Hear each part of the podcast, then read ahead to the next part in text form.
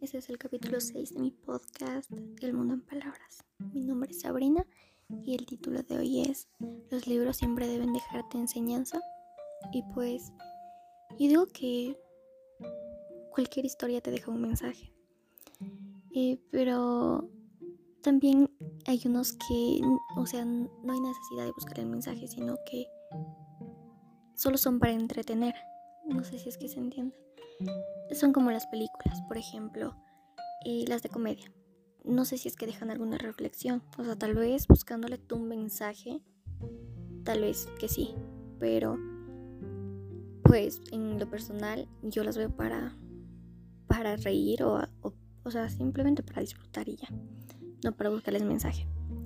Así que, o sea, puede que sí. Que sí, que algunos sí te dejen enseñanza. Pero no todos tienen que que hacerlo, o sea, fuerzas. O sea, no. Y ya, ese es un capítulo cortito, o sea, no tengo más nada para agregar.